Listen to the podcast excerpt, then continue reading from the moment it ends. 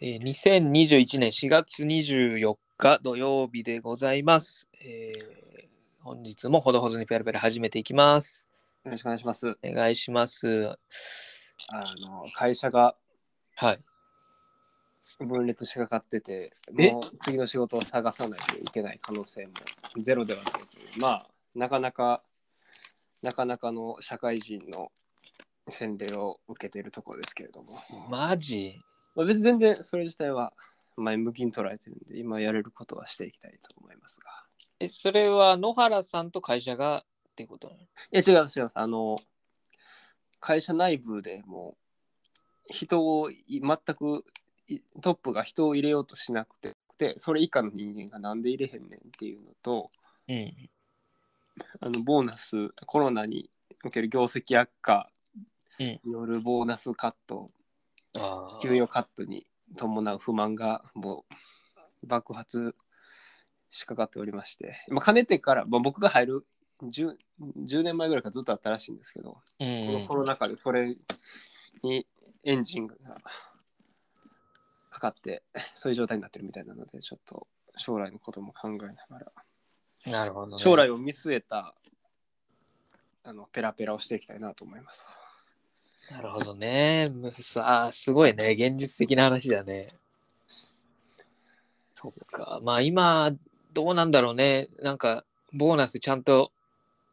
きっちりもらえてる人とか、その、あんまり変わりないですっていう人が、どのぐらいの割合なのかわかんない。そうなんですよね。ぶあずきさんはどうですか僕は、そうですね。忙しさとかは変わらないんですけど、はい。まあやっぱり、多少なりとも影響は出てきてますね。やっぱそうですよね。うん。で、さらに、まあワンテンポくれてというか、これから結構、如実に出てきそうな感じというか、うんうん。うんうん、あのーまあ、食いっぱぐれることはないとは思うけれど、はいあのーちゃんとあの考えないと、うんうん。ちょっと大変なことなんじゃないかな、みたいな余波はあります。やっぱね。はい。まあね、ねちょっと副業についてもいろいろ考えたいなと思うんですけどああ、いいっすね。はい、じゃあ始めていきましょう。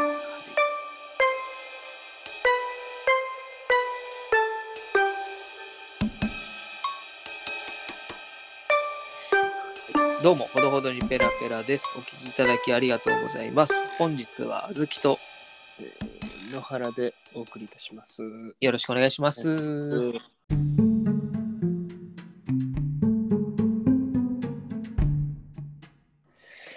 はい、副業問題ですね。今副業副業と言っていいのかわかんないですけども、まあ、こはのいコロナ禍で、はいビットコインや株などのその投機、はい、えー投機が結構まあブームというかうんうんうん。熱い状況になってたりしたじゃないですか。そうですね。あずきさんはうまいことその波に乗っかれましたか僕はですね、あのーまあ、株投資、博打全般、は向いてないっていうのは、もう早々に気づいてるん で、やってないですね。あなるほどなるほど。 それはなんでなんですかいや、あ向いてなのいーもうね、肌に合わないです、そういうのが。 なるほどで、何回か、まあ、株はやったことないですけど、まあ、そういうのをいろいろ手出してみて、はいなんかそういう才能がないと。ああとそういうのに向き合う力もないというのは知っててですね。で、あの、兄弟とか母親がそういうの得意なんですよ。ーえー、なんか資産運用しまくってですよ。えー、いいっすね。そう、だから、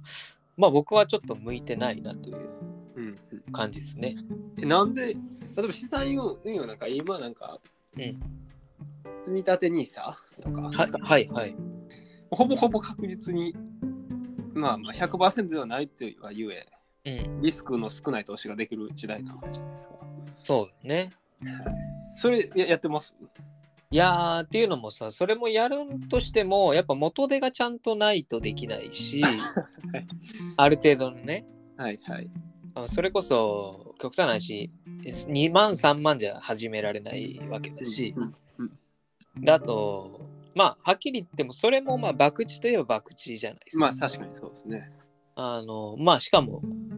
僕の感覚で言うと、自分で動かしてるわけじゃないから、それを。そうですね。誰かにお願いしてやってもらってるから、はい。その手が手応えがないというか、はい。はい。逆に失敗した時も、その、振り返りができないうんから、そういうなんかこう手応えがないことはあんまりこう性に合ってないんですよね。なるほど、なるほど。もうあもう例えば僕が100万負けましたっていう時でも、はい100万負けた理由が振り返れるんだったらいいと思っててすごいなんか建設的な身の引き方してる。いやそうなんですかっこかっこつけてません。いやいやいや僕はそれだけ失敗してるんで あめちゃめしてる。失敗はしてますかなりしてます かなりしてますい何何で何でなんぼ行きました。やでもまあたかが知れてるんですけど一番ショックだったというかは記憶記憶に残ってる記憶に残ってるものね 記憶記憶に残ってるのは親父に借りた金で韓国でカジノに行って負けるいやー。なん今かいやまあまあ。ね兄弟は自分の行ったお金でちゃんと勝って帰ってきてるね同じタイプのねやっぱり他人のふんどしを借りたら弱いんですね。まあまあまあっていうかなんていうのお金に対しての執着心とかがはい。僕割とないのかなと思ったんで逆になるほど。なるほど。お金というかそのお金で何かを得るとかその得るものとかなんかそのもうちょっと向こう側のものにしか僕なんか視点がいけなくってはいはい。で飼ってた兄弟とかは結構お金に対する執着心強いんであお金そのものに価値を置いてるっていうことですねまあそんな感じを僕は印象を受けててなんでまあそういう部分でも僕はそれそういう人たちを見てるとあ向いてないなっていう確か。に結構分かれますよね。うんうんちなみにそのどれぐらいどれぐらいがきカジノに消えたんですかあいやでもねそれはもう高橋入れてる僕は1万円とかだけどああ、まあそうですね。そうなんですよでもなんかその人のか人に借りたお金をあっという間に溶かすっていう感覚を、まあ、若い頃に学べたんでいや、その前に、 まあ、そのあの、そうですね。2つぐらい学ばなあかんことがありますね。 うんうんだから、借りたお金を勝手に使わないっていうところも入ってますけどね。あでもねそれはね、言ったのもう父親まあこその韓国あなるほどに行った時に父親にいやまあお金がないとはい。金貸してくれとはいはい。何に使うんだっていやちょっとカジノに行きたいんだとはいはい。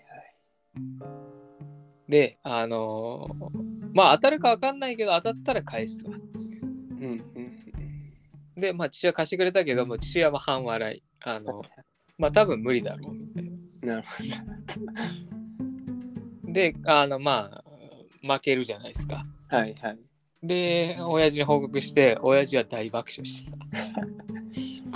まだ親父の爆笑が1万円で帰ってったら安いもん。そうそう。あともう僕は何よりいろんなそのカジノで見た風景とか、はいあとまあ1万円といえど僕学生だったんで大金なんですよ、1万円っつったら。ああ、確かに確かに。からこうダメージ少なくしていろんなことを学んだ気がしました。確かに。やっぱ一発目なのかな。一発目で勝っちゃうとね。そうね。まあ、まあで副業、副業やから、そういうふうなもん、まあ、最近流行って流行ってるしなと思ってて。そうですね。なんかやってますか副業小原さんは。いや、僕もね、時間があったら副業なんかやりたいなっていう、漠然としたものがあるんですけど、時間がないから、はい、は今い。持ってるお金を運用するっていう、やっぱ資産運用に目がいって、うんうんで、まあ、とりあえず、簡単に、ビットコイン、株、投資には一回手出しました。うん。うん。どうだったえっと、まあまあまあまあまあまあ。え、プラス。えっと、実際にお金として入れたやつ、株としての価値で言うたら今はマイナスです。 ああ、そうな。 なるほどね。でも換金したやつは全部プラスになってからしか換金してないですねああ、はいはいはい。なんか別にそのまだ上がる可能性は全然あります まあまあ、そうだね。そう別にその換金はしてないのでうんうんうん。まあ、ああいうのも結構動きが早いから、そうです割とね、ちゃんと見てないと。まあねそんな風にでも時間を取られるのは嫌やなと思うんで、まあ、ある程度もコーチのスタイルではありますけどあの見ないっていうそう副業になんか手取られてたらちょっと違うなって感じがする。そうなんですそうなんですねまあ副業まあそうね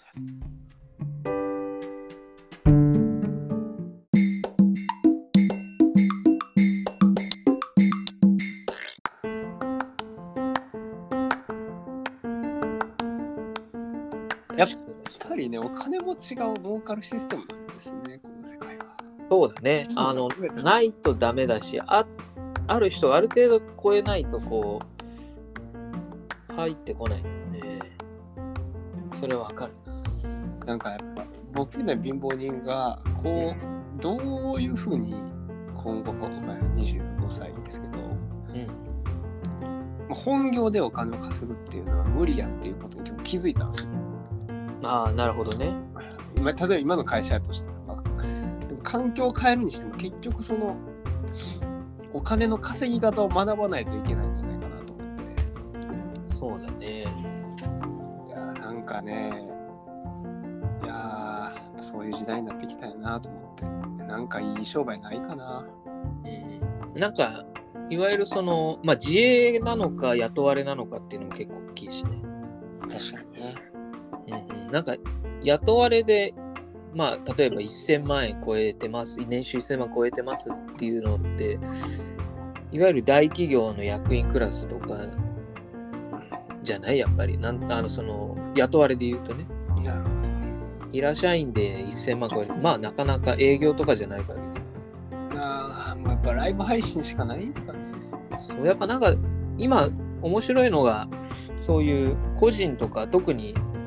仕事ができる以外のところでちゃんとお金が稼げちゃうっていうのが夢があるし博打だよね。ねインスタライブしようかなねえなんかインフルエンサーって結構やっぱり注目されてるしね。えあずきさはん、い僕がインスタライブやったら見ます僕ね結構インスタよく見てるよ。いやいやいやあ僕が野原さんがやったら今はちょっとそうごまかされた気がするんですけ どやってみてかなやってみた内容を見て今後見るかどうかっていうのはまあそれは野原さんに対してっていうよりかはみんなにそう。なるほどなるほどやっぱ面白い人のは僕何回も見に行っちゃうし。ああ、なるほど、なるほど。ちょっと、あずきさん、そうですね、じゃあ僕が、僕がベビースタラーメンをうん。食べながら、エビスビールを飲むっていう配信やってみますそうね。できれば僕はそこに入りたいけどね。ああ、参加型やったらとかですかそう。僕ね、ちなみに自分が参加したやつにはめっちゃコメントする。ああ、なるほど。いや、その、やっぱりインスタライブとかの大事なところって孤独にならないことが大事だと僕は思ってて。はいはいはだから、もしやりやすくするんであれば、あの、はい桜というかなんかその誰かには絶対来てもらって、うんコメント動かしてもらうとかまあゲストで来てもらうか何でもいいんだけどい。はいはい。要はその単独でやってる寂しさがあると絶対僕何回かそういう経験あってはいはい。一人でも誰かいると続けられるんだよねああ、なるほど。そうだからたまたま入ってきてくれた昔の友達とかがずっとコメントしてくれたおかげで1時間できたとかああ、うん。一人でやっててゼロはねちょっいとやきいついやもう、僕お金膨れ、お金もらえたら何でもいいですよ。ああなるほどねどうあやっでもたら稼げますえななんてどうやったら稼げますどうやったらやっぱりあれじゃないその人を引きつけるものだから人を引きつけるもんな。大丈夫かな。やっぱり0か1はででかいんじゃないかな僕見てて思うけどなんかいつも楽しそうだなって思わせるのと、あ、なんかこの人いつもゼロだなっていうのはちょっと印象違うじゃん。いつもゼロの配信者をフォローしてる傾向にあことがあるんですかあ、結構ね、友達がインスタライブやる人多くて、へえで、ゆまあなんか仕事の休憩がてらちょっと入ってみたりするとか。ああなるほどえインスタそもそも、うん僕ねフォロワー66人なんですけどはいはい。これで配信やったらあんま良くないですか基本的には僕の感覚で100分の1以下の人しか来ないと思ってて、はいじゃあ僕0.6人ってことですだから一人も来ない可能性が高い。あれお金稼げへんな でもそれはいい時で100分の1以下なんで、だから僕だ僕今大体フォロー500何わかんないけど、うわすごっいやでもそれはもうずっとやってるし、フォローもしてたから、それは、でもみんな今そうだよ。500人とか1000人とか結構ちゃんとやってる人は、ちゃんとっていうか、まあ日々やってる人はいて、で、インスタライブはだいたい1人2人いればいいかなぐらい、多いと10人いくかいかないかだから、まあ、計算でいくと大体100分の1がいればかなりいい方という。なるだから1万人フォロワーいる人も100人いればいい方。そういう厳しい世界。まあ割合もしかしたら変わるかもしれないけど。いやー副業なあじゃあ僕は向いてないんかなインスタライブ配信にはいやー、なんかやっぱり継続力だよね。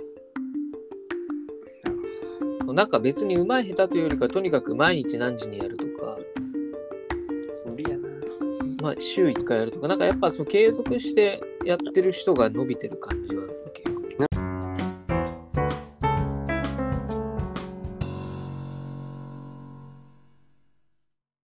え副業ないですかいい副業で、えっ、と、実はちょっとあるので、それは、えっ、と、続編の第2回としてえやっていこうと思います。うわ知りたいなはい。ということで、えっ、と、次回は、あの、僕から、ちょっともしかしたら応用して皆さんにも使えるかもしれない、えプチ副業をお伝えしたいと思います。どうですか、この見出し。気になるはい。ありがとうございます。ということで、今回もお聞きいただきありがとうございました。お相手はあずきと、野原でしたありがとうございました。また